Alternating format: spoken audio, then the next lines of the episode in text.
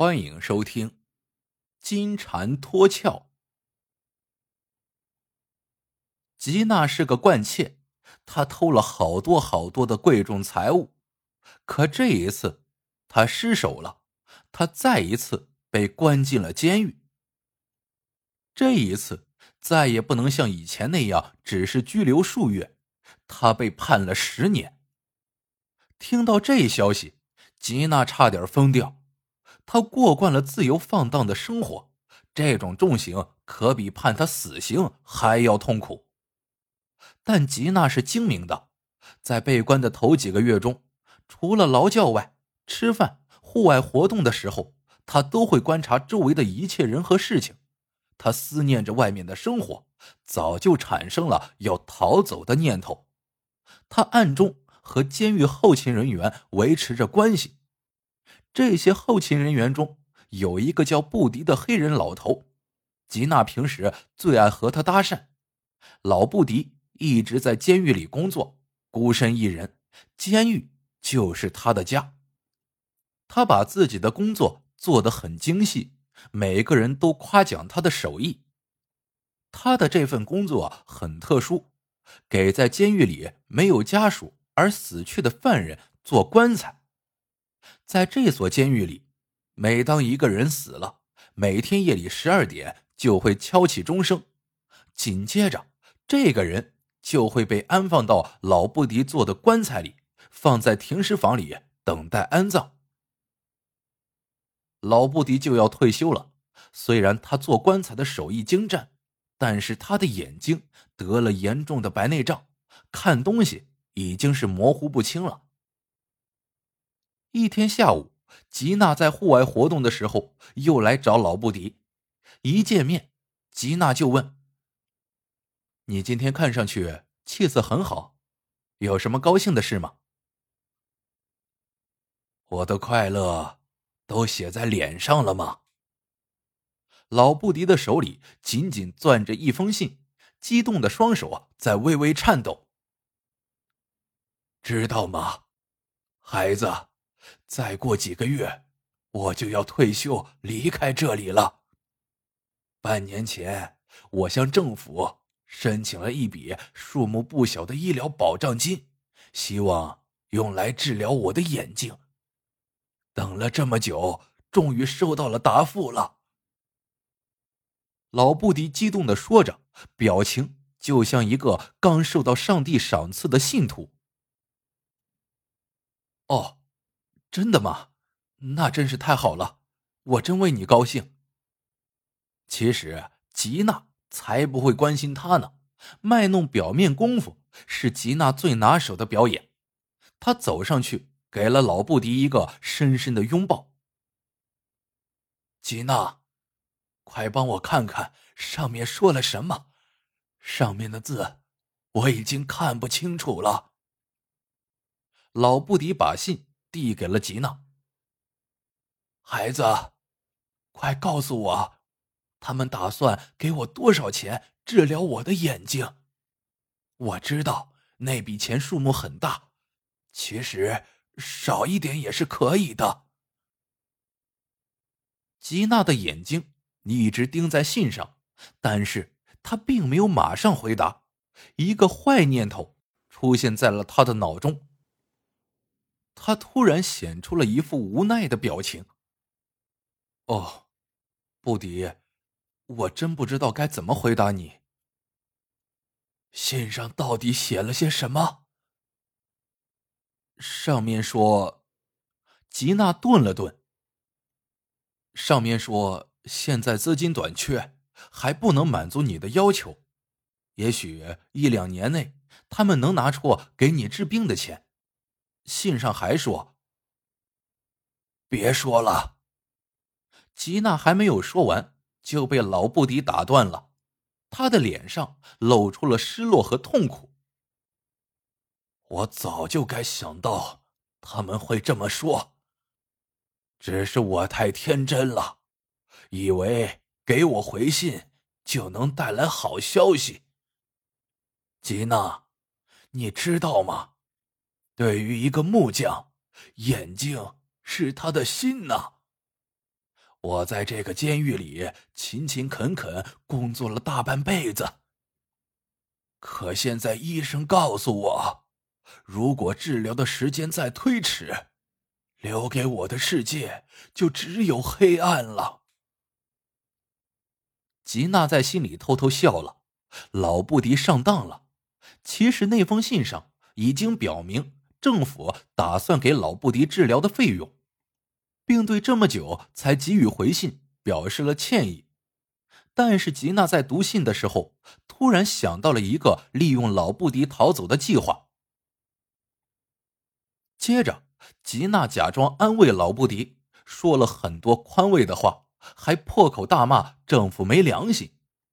然后，他话锋一转，悄悄的在老布迪耳边说：“我能帮你治好眼睛。”老布迪擦了擦眼泪，呆呆的看着吉娜，似乎并没有明白他的意思。于是，吉娜再一次重复了自己的意思：“我能出钱治好你的眼睛，在到这里之前，我继承了一大笔遗产，但是在这该死的地方，我根本无法享用它。布迪，现在只有我们能够互相帮助了。”老布迪抹了抹眼角的泪水，说道：“我还是不明白你的意思。只要我能够离开这里，你的医疗费就有了，但前提是你必须帮我逃出去。”老布迪吃惊的问道：“你是说要我帮你越狱？听着，这对你来说……”是相当容易的。如果有人死了，我躲在棺材中和他一起下葬，然后你再把我从坟中救出来，那么……吉娜狡猾的看了看老布迪，笑着说：“那么我们就都解放了。”老布迪不愿意接受吉娜的想法。吉娜说了好多说服的话。政府对他做了些什么？在他需要帮助的时候抛弃了他，为什么不为自己想想？眼睛对一个人这么重要，再不治会有什么结果？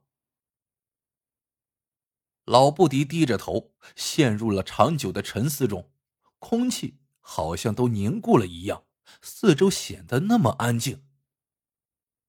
终于，老布迪抬起头，嘴唇微微的动了动。我同意。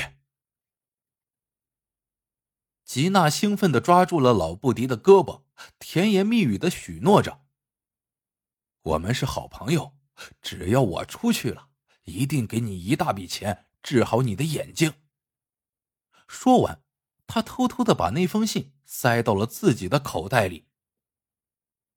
随后的几天里，吉娜和老布迪在一起制定了周密的计划。他让老布迪给他弄了一把万能钥匙，还要在他做的棺材中留一个能让他呼吸的小孔。他特别提醒老布迪，关键是要及时把他从坟中救出来，这样他就可以金蝉脱壳了。一切准备好后，吉娜就盼望着那十二点的钟声快点响起，快点有人死去。但是，等待一个人的死亡。并不是随心所欲的，就这样慢慢过去了两个月。老布迪受了上次的打击后，眼睛好像越来越不好了，同时也变得消沉了，而吉娜也更加焦躁不安起来。终于在一个夜里，吉娜听到了十二点钟声的响起，她兴奋的像找到回家路的小鹿一样跳了起来。但他还是很镇定的。两个小时后，等周围一切都安静了，吉娜用那把万能钥匙打开了牢门，悄悄的溜到了停尸房。到了那里，他看到了一具安放尸体的棺材。这一刻，吉娜开始犹豫了。和尸体躺在一起是需要足够勇气的，但是为了自由，吉娜还是闭上了眼睛，躺了进去。四周一片漆黑，只有棺中的死人与他作伴，身下发出的丝丝凉气正在渐渐的包围着他。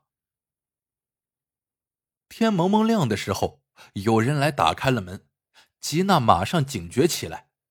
凭感觉，他知道自己躺着的那具棺材被抬了起来，并在慢慢升高，接着要被放下。随后，耳边响起了汽车马达的轰鸣声。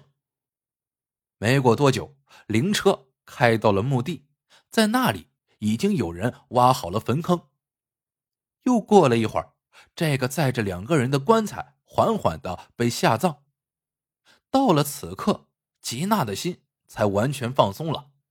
她听到了铁铲拍打沙土后触动棺材的沙沙声，还有树枝上乌鸦的哀鸣声，她都听得十分清晰。这时，他还听到了上面人的说话声。这个人怎么突然就死了？连个亲人也没有，真是可怜。是啊，世上可怜的人呐，太多了。